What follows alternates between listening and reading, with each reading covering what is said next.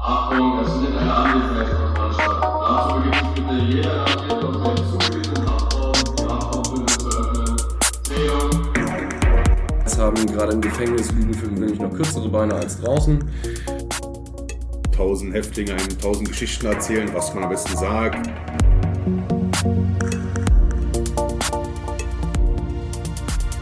Herzlich willkommen zu unserer neuen Folge Haftzeit. Äh, ich begrüße heute Herr Berger, den ihr bestimmt noch aus der Folge Haft und Familie kennt. Schönen guten Tag. Äh, dann haben wir heute Sascha zu Gast Hallo?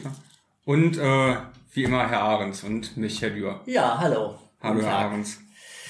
Ja, heute ist das Thema äh, Eignungsprüfung. Ja, und äh, Herr Berger, wir duzen uns ja, Oskar. Jo. Ja, äh, du bist ja hier als Gruppenleiter beschäftigt und du beschäftigst dich eben auch mit der Eignungsprüfung. Was ist und warum gibt es eine Eignungsprüfung im offenen Vollzug? Eignungsprüfung bedeutet, also wir arbeiten ja hier im offenen Vollzug in der sogenannten Selbststelleanstalt. Das heißt, die Leute haben vom Richter die Möglichkeit bekommen, bevor sie die Haft antreten müssen, nochmal ihre Sachen in, äh, in, in Freiheit in, äh, zu regeln und soweit äh, vorzubereiten, dass sie dann die Haft antreten können. Und äh, das machen sie von sich aus hier bei uns im offenen Vollzug. Aber nur weil sie sich im offenen Vollzug stellen, heißt das noch nicht, dass sie auch im offenen Vollzug bleiben. Das heißt, da, ähm, das Erste, was sie durchlaufen, ist die sogenannte, das sogenannte Einweisungsverfahren. Und in dem wird dann festgestellt, ob die Eignung für den offenen Vollzug besteht oder nicht. Also ob die Leute hier bleiben können oder dann doch in den geschlossenen Vollzug verlegt werden. Ja, und Herr Müller, Sie befinden sich jetzt gerade in der Eignungsprüfung, oder?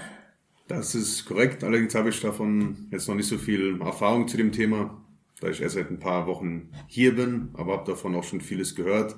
Auch, dass es nicht selbstverständlich ist, dass man hier bleiben darf und dass man dafür einiges durchmachen muss. Aber viel mehr weiß ich zum jetzigen Zeitpunkt auch noch nicht. Aber ich habe schon ein paar Erfahrungen gesammelt jetzt die ersten Tage.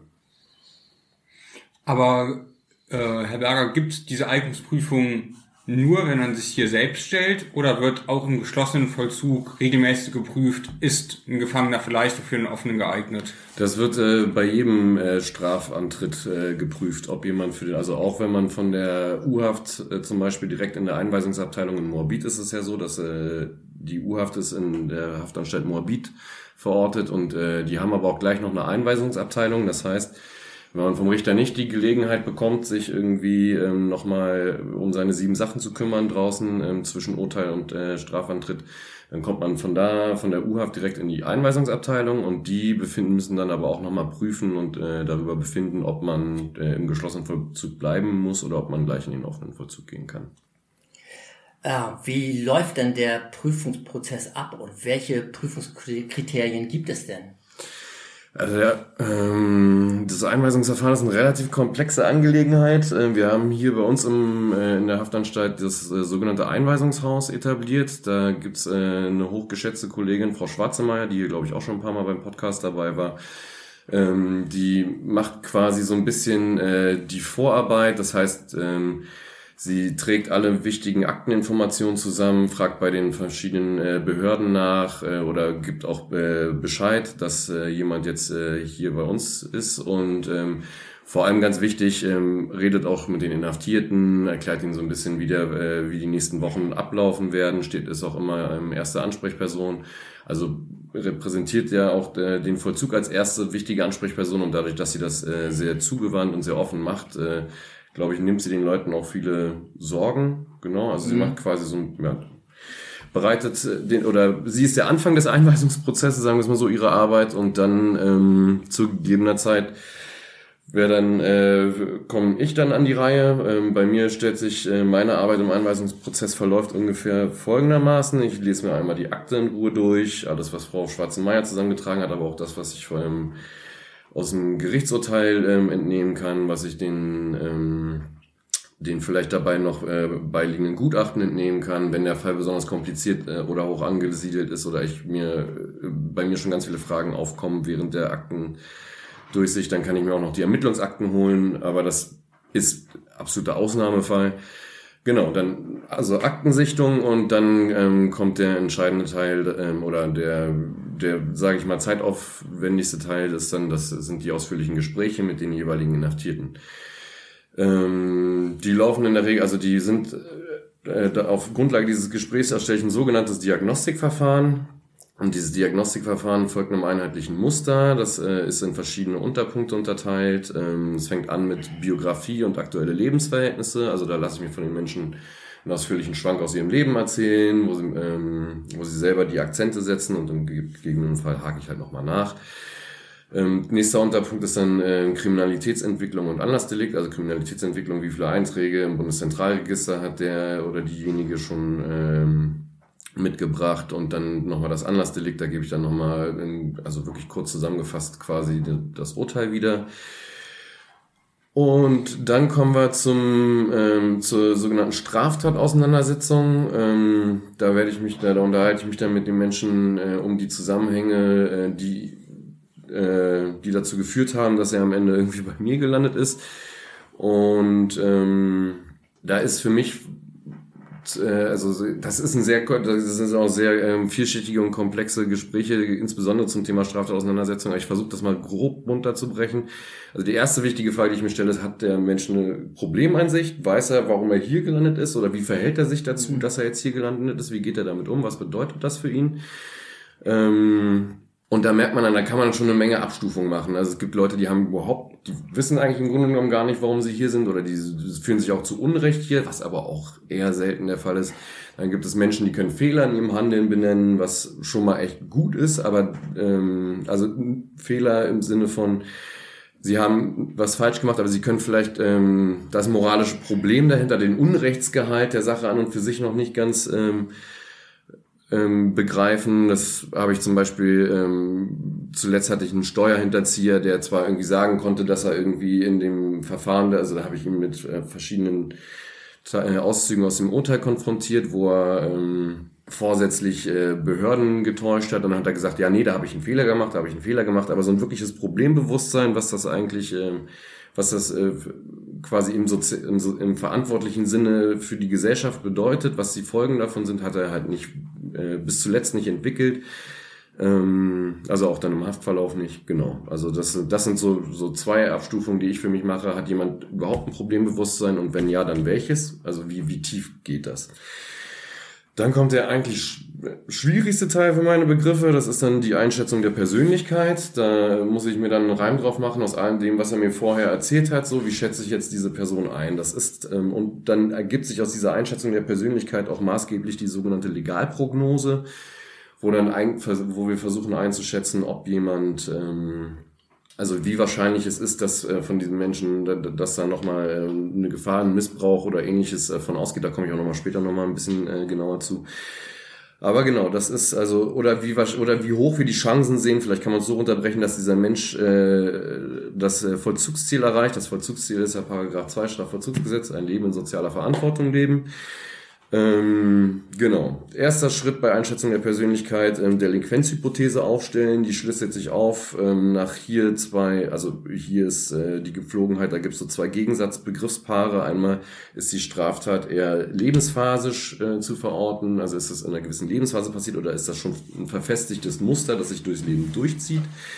Und die zweite Sache ist, äh, ist die Straftat eher situativ. Also gab es, ist es vor allem irgendwie situativen Umständen zuzuschreiben, dass diese Straftat passiert ist, oder hat's, äh, ist das doch auch eher personenbezogen? Aber auch da, das sind fließende Übergänge und mitunter ist es wirklich nicht leicht ähm, zu äh, klar, dass der ein oder der, dem einen oder dem anderen Begriff zuzuordnen. Zum Beispiel hatte ich ähm, schon zuletzt ähm, den Fall mit einem älteren äh, Libanesen, Familienpapa, ähm, der saß dann, glaube ich, mittlerweile zum dritten Mal hier wegen Drogenhandel. Ist jetzt aber nicht dieses Clan-Klischee, das man im Hinterkopf hat, sondern bei dem war halt die Gegebenheit, er ist seit über 15 Jahren hier nur geduldet, hatte nie eine Arbeitserlaubnis, so, ähm, und ich bin, dann kann man natürlich schwer sagen, okay, er hat jetzt über mit längeren Abständen dazwischen auch, ähm, muss man dazu sagen, aber er hat halt immer wieder dann auch irgendwie Drogenhandel, deswegen kann man jetzt schlecht von einer Lebensphase sprechen. Auf der anderen Seite würde verfestigt halt aber auch suggerieren, dass das jetzt irgendwie so ein Motivationsproblem seinerseits ist, also dass das irgendwie in seiner Persönlichkeit zu verorten ist, ähm, warum er das immer wieder macht, weil man könnte natürlich auch ganz klar die Strukturen ähm, benennen als Grund, also die staatlichen Strukturen, dass er keine Arbeitserlaubnis bekommen hat und das hätte, also man könnte auch sagen, hätte er eine Arbeitserlaubnis gehabt, hätte er von, von Anfang an, dann wäre er wahrscheinlich auch nie hier gelandet. Ja. So.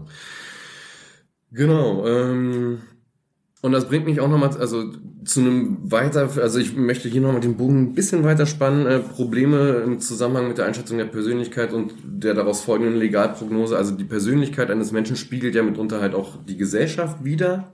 Ähm, und, ähm, denn jeder Mensch ist ja im Wesentlichen äh, ein Produkt seiner selbst und der Rahmenbedingungen, die ihn umgeben.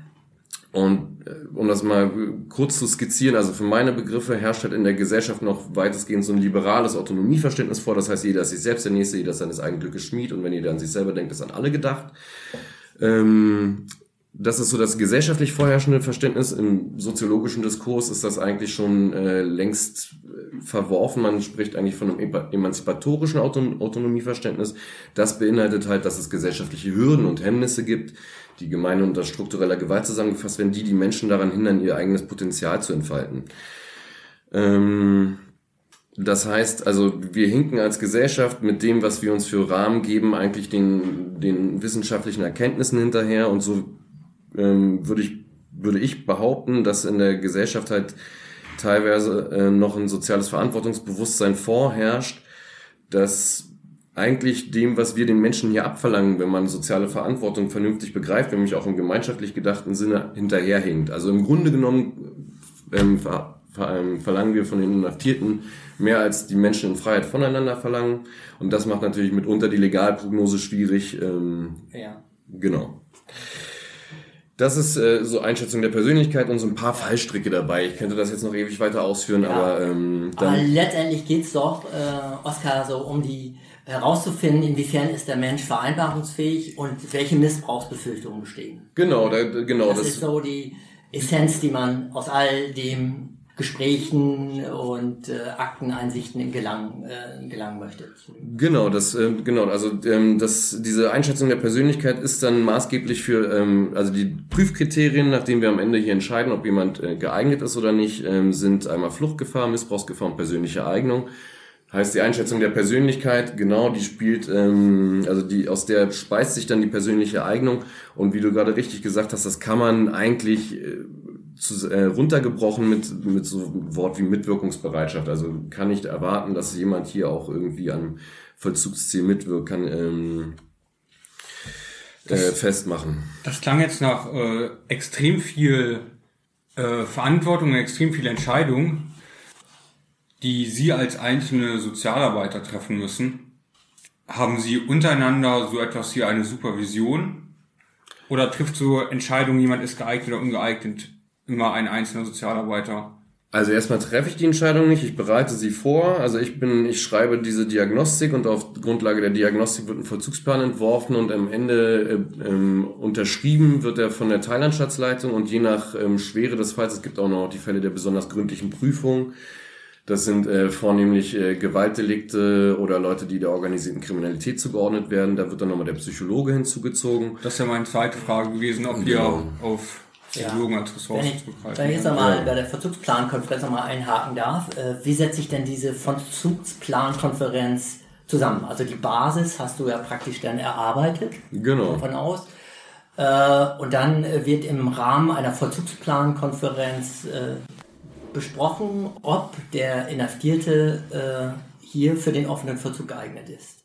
Richtig. Und da kommen zusammen ähm, ähm, die Kollegin aus dem Einweisungshaus, gegebenenfalls der Psychologe, ähm, dann noch meine Kollegen aus dem aus meinem Hafthaus, die dann später mit dem jeweiligen Menschen noch zusammenarbeiten werden, der Teilanstaltsleiter, der Inhaftierte und ich Ja, okay. sind die Personen, die dann da, obwohl der Inhaftierte das natürlich, also der ist nicht in dem, also erst erst findet die Konferenz, äh, also wird der Fall besprochen und ähm, wenn sich die ähm, die die professionell am Fall Beteiligten, also nicht der Betroffene selbst, ähm, zu einer Einigung gelangt sind, ob der Mensch für hier äh, für den offenen Vollzug geeignet ist oder nicht, dann wird der Inhaftierte ähm, dazugeholt. Genau, und nochmal kurz zu dem, ich fand die Frage auch gut mit der ähm, Supervision oder mit der ähm, Fallberatung, das gibt's schon auch, weil ich habe jetzt auch gerade wieder ähm, einen Fall, wo der sehr komplex ist, wo, ähm, wo sich viele schwierige Fragen auftun, irgendwie, ähm, und dann hole ich mir schon auch Rat von Kollegen, wenn ich mal nicht weiß.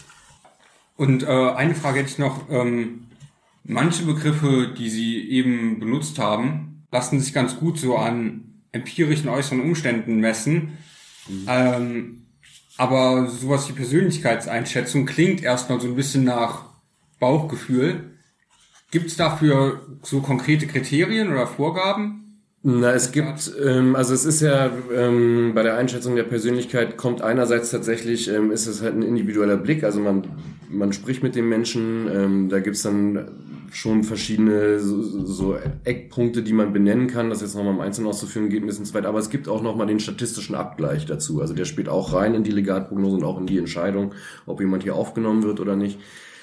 Obwohl ich ähm, tatsächlich mit den statistischen, wir haben so ein statistisches Standardprognoseinstrument, das wir benutzen und ich stehe dem so ein bisschen zwiespältig gegenüber. Das erfasst einige Sachen gut, aber es erfasst, aber es reproduziert, es ist halt auch im gewissen Sinne ähm, drückt es auch den Zeitgeist aus. Das heißt zum Beispiel, ähm, konkretes Beispiel, dass auch ähm, Leute, die wegen Betrugsdelikten hier sind, die aus meinen Erfahrungen her eigentlich eine relativ geringe Problemeinsicht haben äh, im Schnitt, gibt für alles äh, Ausnahmen und eine Gegenbeispiele, aber so, so die Erfahrung, ähm, die kommen bei diesen Prognoseinstrumenten immer super bei weg, weil ähm, sowas wie ähm, Wirtschaftskriminalität im weitesten Sinne, so Finanzgebaren oder wie man das auch immer nennen mag, wird da halt mit wesentlich weniger Items erfasst. Also da kann man wesentlich weniger schlechte Punkte, Prognosepunkte sammeln als in vielen anderen Bereichen.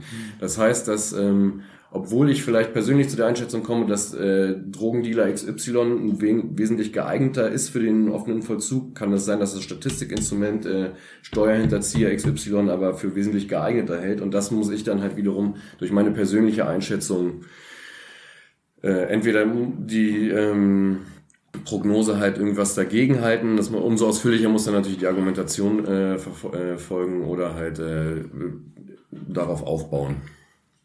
Oskar, genau. wie hoch ist denn so ungefähr der Anteil äh, der Nichteignung?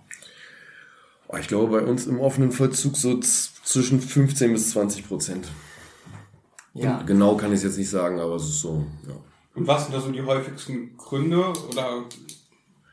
Also Fluchtgefahr meistens äh, ist es am seltensten, sagen wir es mal so, und zwischen Missbrauchsgefahr und persönlicher Eignung, das korreliert auch viel.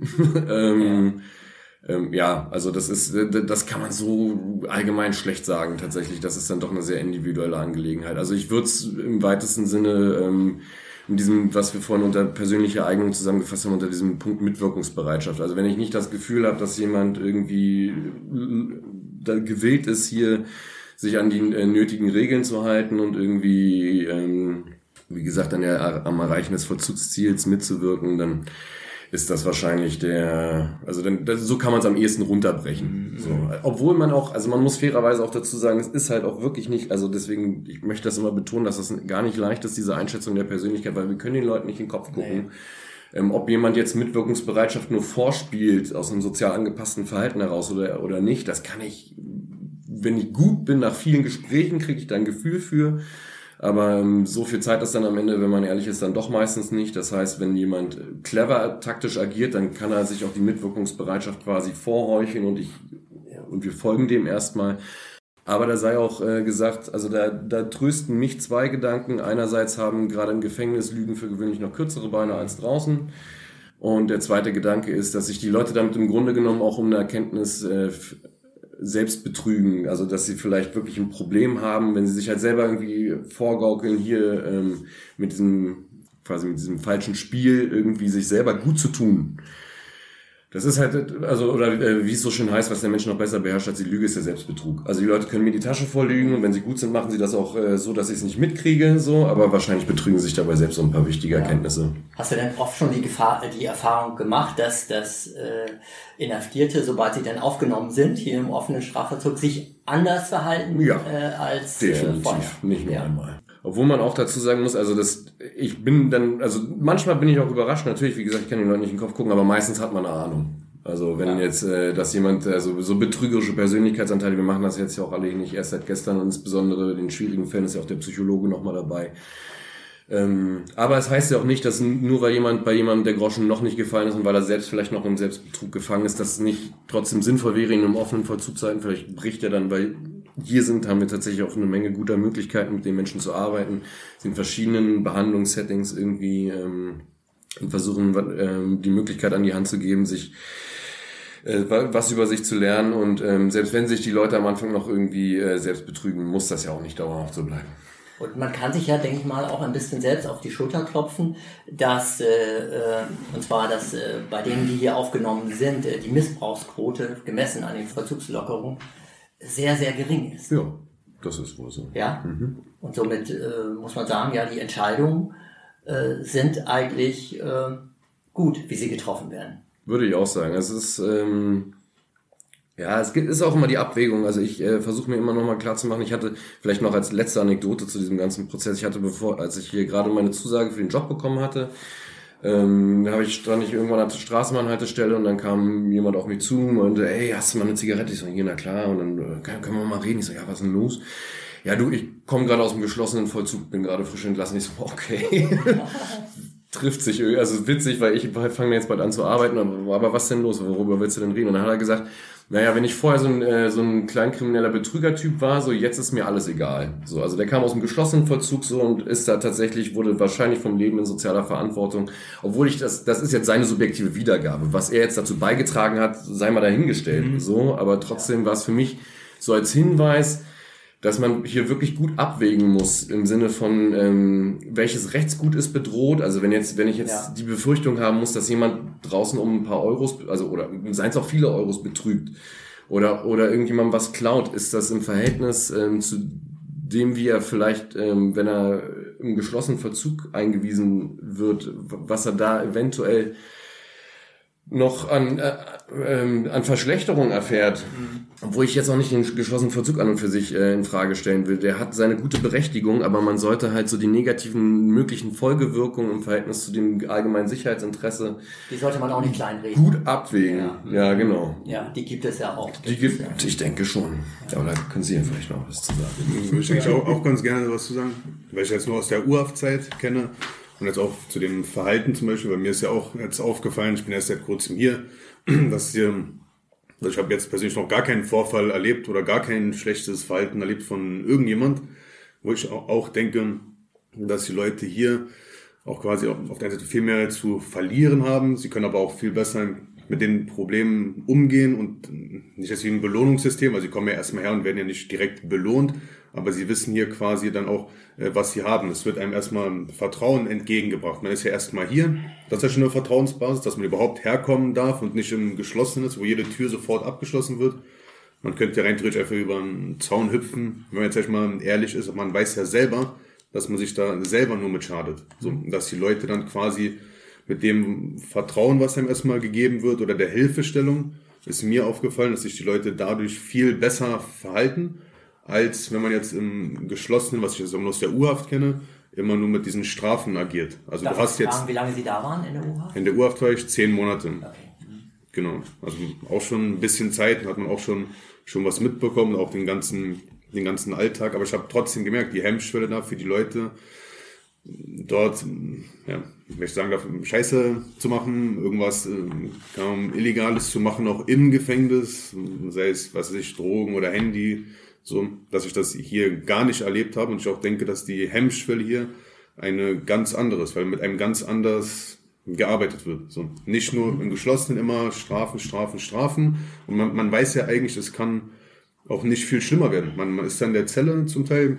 Ich selber war die ersten paar Monate wegen der Transporterstation 23 Stunden in der Zelle und hatte eine Stunde äh, Freistunde und das war's und ich hatte halt einen Fernseher. So. Aber viel weniger hätte ich jetzt ja gar nicht haben können. Ich hätte vielleicht den Fernseher verlieren können, aber weniger als eine Stunde am draußen, der im E zusteht, hätte, hätte er gar nicht sein können. Deswegen finde ich allgemein die Leute, auch dass es gut ausgewählt ist, wer hier ist, macht, habe ich auch gemerkt. Die Leute, mit der hat, hat man ein gutes Zusammenspiel, aber wie gesagt auch, das Vertrauen, was einem entgegengebracht wird und die Möglichkeiten, die man hat, denke ich, die wecken dann in den Personen auch nochmal dieses gute Verhalten oder vielleicht auch das Gute, was in ihnen steckt, dass man das auch nochmal rausholen kann.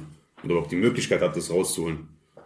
Weil hier, du hast ja jetzt äh, ein bisschen was von äh, Herr Berger gehört über das Auswahlverfahren. Äh, die Gründe, die er gesagt hat, wo man hier aufgenommen wird, war das in etwa so, wie du dir das vorgestellt hast? Also am Anfang wusste ich es ja gar nicht. Da habe ich nur gedacht, jetzt wenn man im offenen Vollzug ist, dass man auch erstmal im offenen Vollzug bleibt, solange man jetzt sich nicht schlecht fällt. So habe ich das gedacht, aber ich wusste jetzt nicht, dass man quasi sich jetzt nochmal ähm, beweisen muss. So, und das wusste ich nicht. Macht natürlich jetzt im Nachhinein Sinn, wenn man drüber nachdenkt, aber ich wusste es nicht. Ich dachte, wenn die es jetzt so angeordnet haben, offener Vollzug, dann ist man auch im offenen Vollzug. Aber dann habe ich natürlich relativ schnell mitbekommen, auf ähm, was es jetzt wirklich ankommt. Da wollte ich auch nochmal kurz was zu sagen, dass ich dann auch da denke, an die lieben Zuhörer, die hier zuhören, dass man dann mit den Sozialarbeitern besser mal redet und auf die hört, weil natürlich tausend Häftlinge einem tausend Geschichten erzählen, was man am besten sagt, wie man sich am besten verhalten soll. Bei den Gesprächen jetzt, was Sie ja auch erwähnt haben, wo ich dann einfach denke, dass wenn man, wie auch gerade gesagt wurde, ehrlich zu sich selber ist, mit dem Sozialarbeiter auch ehrlich reden kann, ihm das erklären kann. Und ich denke, dass es dann auch der beste Weg ist. Und der beste Weg ist ja auch, dass man, sag ich mal, hier in diesem Programm seine Fehler erkennt. Damit kann man auch mit dem Sozialarbeiter drüber reden. Und dass das wahrscheinlich auch der beste Weg ist, dann auch hier bleiben zu dürfen, so. Und nicht auf die ganzen, also nicht so viel auf die Dinge achten, die da drumherum passieren. Wirklich gucken, man macht hier seine Arbeit, wenn man noch nicht draußen arbeiten darf, ja, wie ich jetzt, immer als Verwaltungsreiniger, so, wo man ja auch eng mit, mit den Leuten aus der Verwaltung zum Teil zusammen zu tun hat und dass man sich darauf konzentriert, auf seine Ziele konzentriert. Natürlich quatscht man auch mal ein bisschen persönlichen Kontakt, ist ja auch für einen Mensch wichtig, also es ist ja auch nicht schön, wenn man jetzt gar keine soziale Kontakte hat und komplett vereinsamt, aber halt mehr darauf zu hören. Und dann hat man eigentlich auch relativ schnell ein gutes Bild, was auf einen zukommt und kann sich darauf auch ganz gut darauf einstellen. Und so wie ich es jetzt mitbekommen habe, ist jetzt keiner gewollt, wenn man jetzt selber auch, sag ich mal, sich bereit ist, gut zu verhalten, dass man hier die Anstalt verlassen muss. Also so kommt es mir auch nicht vor, dass einem, einem jetzt da wirklich Steine extra in den Weg gelegt werden. Deswegen würde ich auch umso mehr nicht drauf hören, was da links und rechts erzählt wird. Bist du nervös wegen deiner Aufnahme? Oder ist man, fühlst du dich unsicher? Also nervös und, und, unsicher nicht. Nicht, dass ich jetzt denke, dass ich 100% aufgenommen werde. Ich habe da gar nicht so eine, gar nicht so eine große, große Meinung zu. Ich versuche einfach, mich äh, gut zu verhalten, an dem zu arbeiten, was ich mit den Sozialarbeitern geredet habe. Und dann letztendlich liegt es ja an deren, deswegen würde ich mich jetzt auch gar nicht so verrückt machen. Also es ich denke, da wird die richtige Entscheidung fallen. Wie sie fallen wird, weiß ich nicht. Und ich denke aber, wie gesagt, davor merke ich auch bei anderen, die dann ganz nervös werden und schlafen dann Tage nicht. Also man kann ja immer noch, habe ich ja auch mitbekommen von anderen, die dann die Veranstaltung verlassen mussten. So hat man ja immer auch eine Möglichkeit zurückzukommen. Jetzt vielleicht für auch Leute wieder, die das hören, dass man nicht in völlige Panik hier verfällt. So, einem wird ja geholfen, einem wird auch äh, zugehört. So, aber im Endeffekt denke ich einfach, einfach sich auf sich konzentrieren, sein Ding machen, so gut wie möglich. Auch mal ein paar Tipps von den Beamten annehmen. Wenn man einen schlechten Tag hat, dann ist im besten Fall auch nicht an anderen Leuten auslassen, so. Lieber mal vielleicht auf, aufs Zimmerchen gehen, so. Oder mal früher schlafen gehen. Wie lange, äh, wie lange dauert so ein. Aufnahmeverfahren eigentlich? Ich glaube, vom Gesetz wegen sollte es vier bis sechs Wochen betragen. Ähm, in der Regel, ja, es, also manchmal geht's äh, schneller, wenn jemand, ähm, gibt ja auch zum Beispiel Leute, die kommen mit einem bestehenden Ausbildungsverhältnis oder gibt so ein paar Sachen, die führen dann äh, zu einer Priorisierung quasi, also vor allem irgendwie ein bestehendes Arbeitsverhältnis oder Ausbildungsverhältnis, das unbedingt erhalten werden sollte im Sinne der Resozialisierung. Und ansonsten, ja, so vier bis sechs Wochen ist äh, der gesetzliche Auftrag, ähm, wird hier meist, äh, wird hier oft eingehalten, aber oft auch nicht, weil es, ähm, das wird jetzt ein bisschen weit finden. Das sind, äh, ich würde sagen, eher so strukturelle Probleme im Sinne von, ähm, wie gut sind äh, öffentliche Stellen ausgestattet mit Personal, um auch den hohen Gesetz, äh, gesetzlichen, den hehren Zielen, die formuliert wurden, auch gerecht werden zu können. Aber es geht recht zügig. Vier bis sechs Wochen, wie gesagt, äh, ist der Plan und meistens dauert es auch nicht viel länger. Herr Müller, eine Frage an Sie. Haben Sie einen Arbeitsplatz? Ich, ich habe einen Arbeitsplatz, allerdings war jetzt auch so, dass ich jetzt schon geredet hatte mit den Sozialarbeitern, Ja. weil ich ja mitbekommen habe, dass es zum Teil noch andere Möglichkeiten gibt und genau, und daraufhin wollte ich mich auch nochmal mit einem Sozialarbeiter dann ein bisschen auseinandersetzen. Dass ich halt, das war halt auch, auch im Vorfeld, dass ich mich auch direkt gekümmert habe, dass ich auch in Arbeit bin, habe ich ja davor auch immer gearbeitet. Und aber ich habe halt mitbekommen, dass manche auch ein bisschen, finde ich zumindest, ein bisschen mehr aus ihrem Leben machen. Also eine abgeschlossene Berufsausbildung habe ich ja auch, aber einige studieren ja zum Beispiel oder ein duales Studium. Und ja, das waren so Sachen, die ich auch ansprechen wollte mit dem Sozialarbeiter. Ja, was, ich noch, äh, was mich interessiert ist, äh, haben Sie jetzt beim, haben Sie gekündigt jetzt beim Arbeitgeber? Wusste Ihr Arbeitgeber, dass Sie sich stellen müssen? Also ich habe davor die Stelle, die ich jetzt ursprünglich mal hatte, Ja. die, da wurde ich leider gekündigt, Ja. was ich auch ein ein Verständnis für habe, weil ich ja monatelang natürlich auch jetzt äh, nicht mehr in, in der Firma sein konnte und so weiter und so weiter. Dann habe ich mich, weil ich ja insgesamt sechs äh, Monate war ich ja draußen als Selbstständiger. Da wusste ich jetzt auch nicht genau, wie lange das sein wird, aber circa die Monate und daraufhin habe ich mir halt direkt etwas gesucht, wo ich auch offen und ehrlich mit den Herrschaften da reden konnte. So, deshalb ist es jetzt auch kein Traumberuf. Und deswegen hoffe ich halt auch, dass ich jetzt während dieser Zeit dann etwas finden kann und mir auch ein bisschen weitergeholfen wird, dass ich natürlich dann ein gutes Ziel erreiche und nicht die Anstalt verlasse mit irgendeinem Beruf, der mir eigentlich gar keinen Spaß macht oder mein Leben nicht erfüllt, sondern ich habe jetzt für mich hier erkannt, was der richtige Weg ist und wie ich das auch erreichen kann. Und ich denke halt für mich, also persönlich ist ja jeder, jeder da ein bisschen anders, aber dass es mit dem Studium vielleicht doch nicht die verkehrte Wahl wäre, vielleicht auch mit einem dualen Studium, dass man arbeitet und das, und das nebenbei macht, aber dass ich dann wirklich hier rausgehen kann irgendwann und die Zeit auch sinnvoll genutzt habe und der Vollzug mich aber in dieser Hinsicht für die Zukunft und berufliche Karriere sogar mich noch verbessert hat auf diesem Weg. So, und deshalb, Aber gerade bist du Ja. quasi nur beurlaubt von der Arbeit. Also dein Arbeitgeber hat dich weiter beschäftigt, obwohl er wusste, du bist erst mal ein paar Wochen. Genau, also ich hatte, um auf die Frage zurückzukommen, genau, habe ich halt das von Anfang an klar angesprochen. Ich habe auch gesagt, ich muss da in, in offenen Vollzug gehen. Und ich weiß auch nicht genau, wann das kommen wird. Das wird ein Schreiben werde ich bekommen, da habe ich circa zwei Wochen Zeit. Dann werde ich auch rechtzeitig Bescheid sagen. Und so habe ich das quasi vorab schon mal geklärt gehabt. Und dann habe ich halt mit ihm so, so geredet, dass ich halt kein, keine Kündigung erhalte, sondern dass ich halt vorerst erstmal von den ganzen Sozialabgaben, die Sachen halt abge abgemeldet werde. Aber dass ich halt nicht, nicht eine Kündigung bekomme, sondern dass ich auch jederzeit wieder dort anfangen kann. So, da bin ich auch ganz dankbar für. Aber es wird jetzt, wie gesagt, hoff, hoffentlich nicht äh, mein, mein letzter Job und auch Ja. nicht mein Traumjob. Äh, bei Hoffnungen, äh, wir schließen unsere Runden immer mit einer Frage ab, was die Leute sich wünschen. Das hat bei uns in der Sendung ja Tradition. Ähm, Sascha, würde ich dich zuerst fragen, äh, was wünschst du dir fürs Aufnahmeverfahren? Das kann jetzt ein Wunsch für dich persönlich sein, ne? ich wünsche, dass ich aufgenommen werde, aber kann auch ein genereller Wunsch sein. Was wünschst du dir, wie die Anstalt das Aufnahmeverfahren gestaltet? Oder Das hast mir ja fast den, den Wunsch schon äh, äh, weggenommen, den ich gerade den ich äußern wollte. Also natürlich wünsche ich mir, aufgenommen zu werden. Und welches mit anknüpfen könnte, wäre halt für mich super, wenn ich die Möglichkeit habe mit dem Studium oder ein duales Studium. So, das wäre für mich halt am besten, weil ich denke, dass ich da dann die Zeit hier auch wirklich sinnvoll genutzt habe. So, deswegen wäre das halt mein Wunsch, dass vielleicht Studium verknüpft mit einer Aufnahme, anders würde es ja eh nicht funktionieren, dass das halt vielleicht klappt. Ja, würde ich mich schon freuen. Herr Berger, möchten Sie noch einen Wunsch äußern? Der kann natürlich auch struktureller Art sein, nicht persönlicher Art.